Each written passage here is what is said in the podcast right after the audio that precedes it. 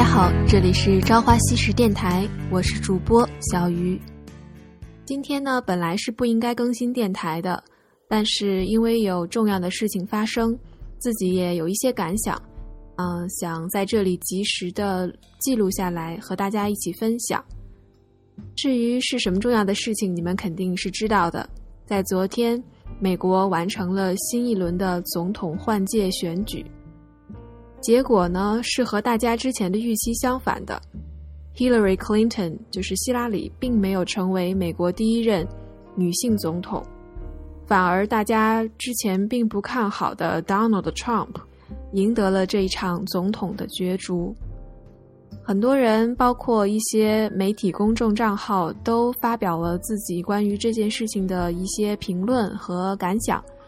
我呢，在这里也想借助自己的电台记录下，并且分享自己呢在今天下午写下的一些感想。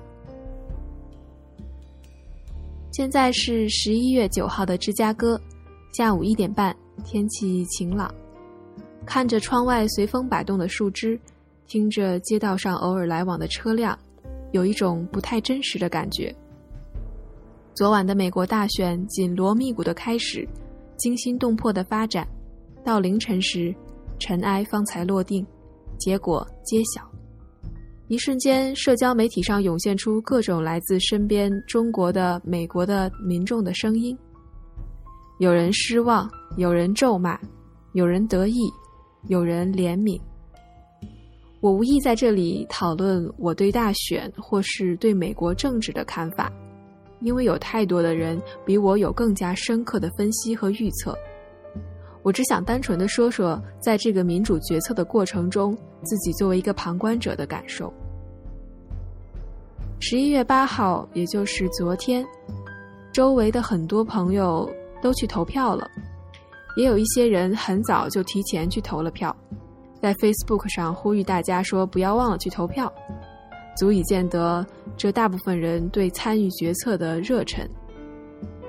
我们院的院长甚至还在大选前和自己的妻子一起去社区游说大家投票，讲解投票流程。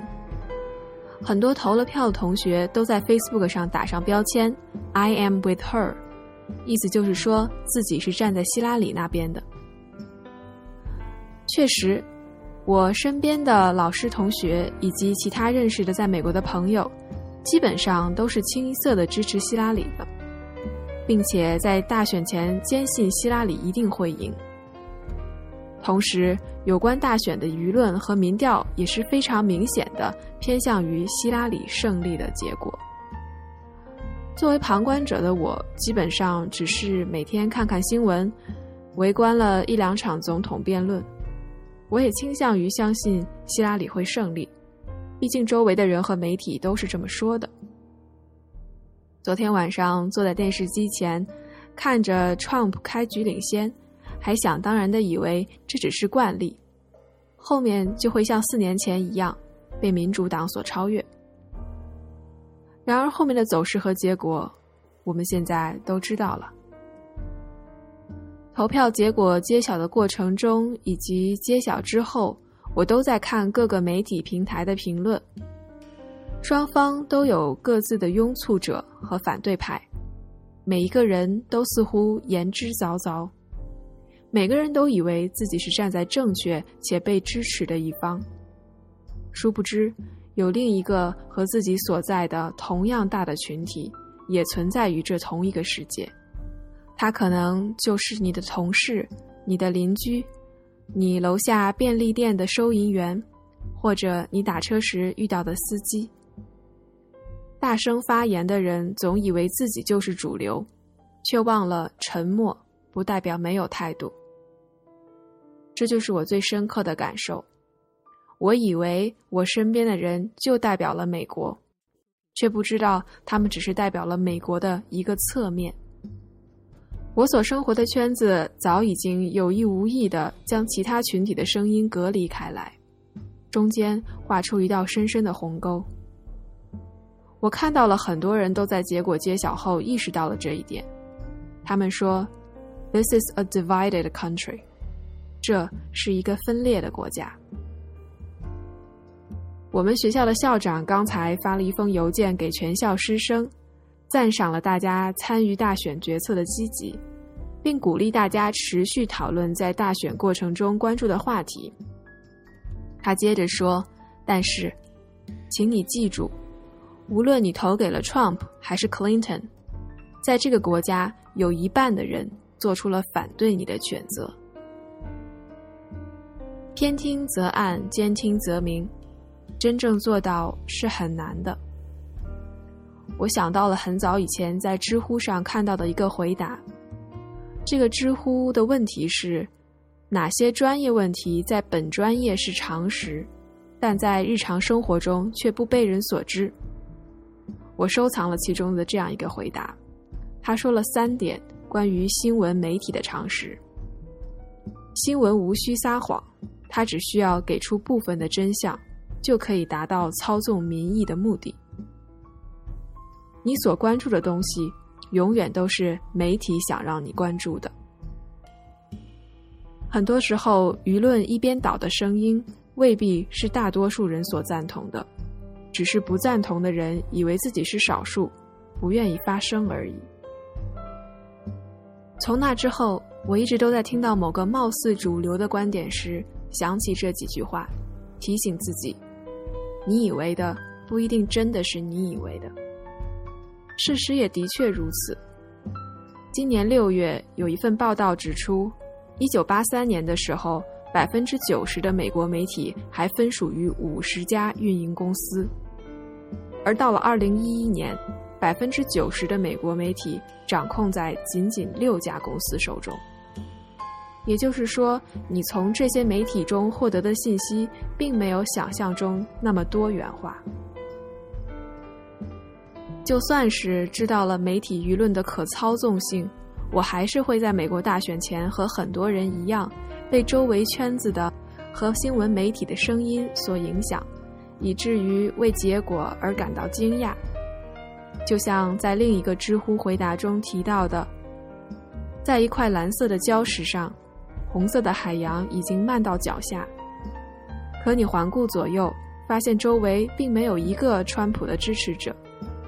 他们早已经被你在 Facebook 上解除好友了。他们在暗处，你在明处。他们在人民的汪洋大海里，默默地用选票表达了自己的态度。质疑性和开放性的思考。一不小心就会被我们与生俱来的动机性推理所侵犯，因为我们太希望自己是对的，太希望自己是站在大多数的一方的，所以我们不断寻找支持自己的证据，忽视和掩盖反方的证据，提高自己的音量，呼吁支持者，鄙视反对者，捂住自己的双眼和耳朵。意识到自己生活在一个他人和自己共同打造的信息过滤器之下，是多多少少让人感到失望的。但好在，只要你愿意，还是有办法听到不同的声音，接触不同的人群，了解不同的世界。而这个过程，必须从转变自己封闭狭隘的态度开始。对于大选的结果，很多人表现出了激动的情绪，这当然是可以理解的。但我也看到有些朋友虽然对结果产生的国家领袖很失望，却没有对他们的国家和群众而失望。有人说，大选过后无论结果如何，Trump 和 Clinton 还是会很有钱，但是我们还是要工作和生活。我们不能像他们一样随时跳上私人飞机逃离一切烦恼。还有人说，说到底，其实没有哪位总统真正彻底的颠覆了我们的生活。虽然这些话听起来有点略带自嘲的语气，但我还是挺认同这样的观点的。假如你是一个公司的员工，你当然可以对新的 CEO 表示失望。甚至可以选择辞职跳槽，但是如果你还留在这家公司，那么你原有的信念、你对工作本身的热爱、你和同事、上级的关系，以及你为职业发展的拼搏，就真的会因为一个新的 CEO 而彻底崩塌吗？且不论一个 CEO 仅仅是公司中决策者团队的一员，且不论有的时候 CEO 上任后还会与曾经的承诺背道而驰，你作为群众中的一员，早晨醒来还是拥有健康的体魄和坚定的心智，你依然可以支持男女平等，支持同性恋平权，支持自由，并且依然可以为这些信念而做出自己的努力。也许你经历了失望，少了一些志在必得，但你会多一份理智和包容。输赢和正确与否是两个相互独立的概念，更何况有太多太多的事情是不能够由一句正确来判断的。以上呢，就是我的一些不成熟的想法。在这里录下来，也是记录此刻的感受，提醒我自己在今后对时事的观察和思考中保持独立和冷静。节目最后呢，照例给大家推荐一首歌，这首歌来自 Lucas Graham，《Mama Said》。我们周六再见，拜拜。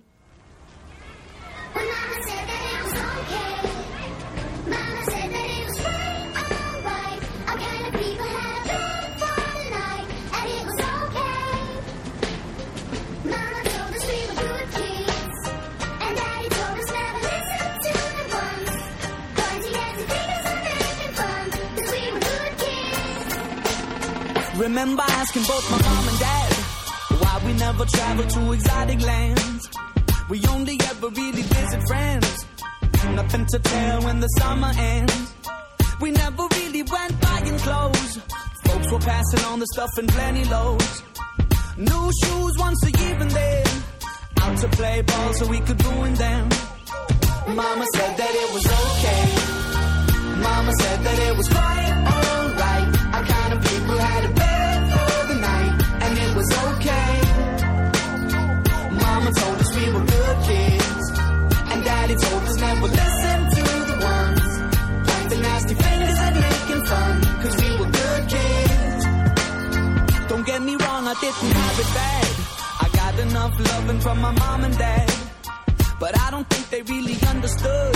I said that I wanted to deal in Hollywood.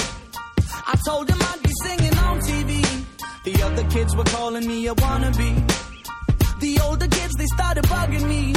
But now they're all standing right in front of me. Mama said that it was okay. Mama said that it was quite alright.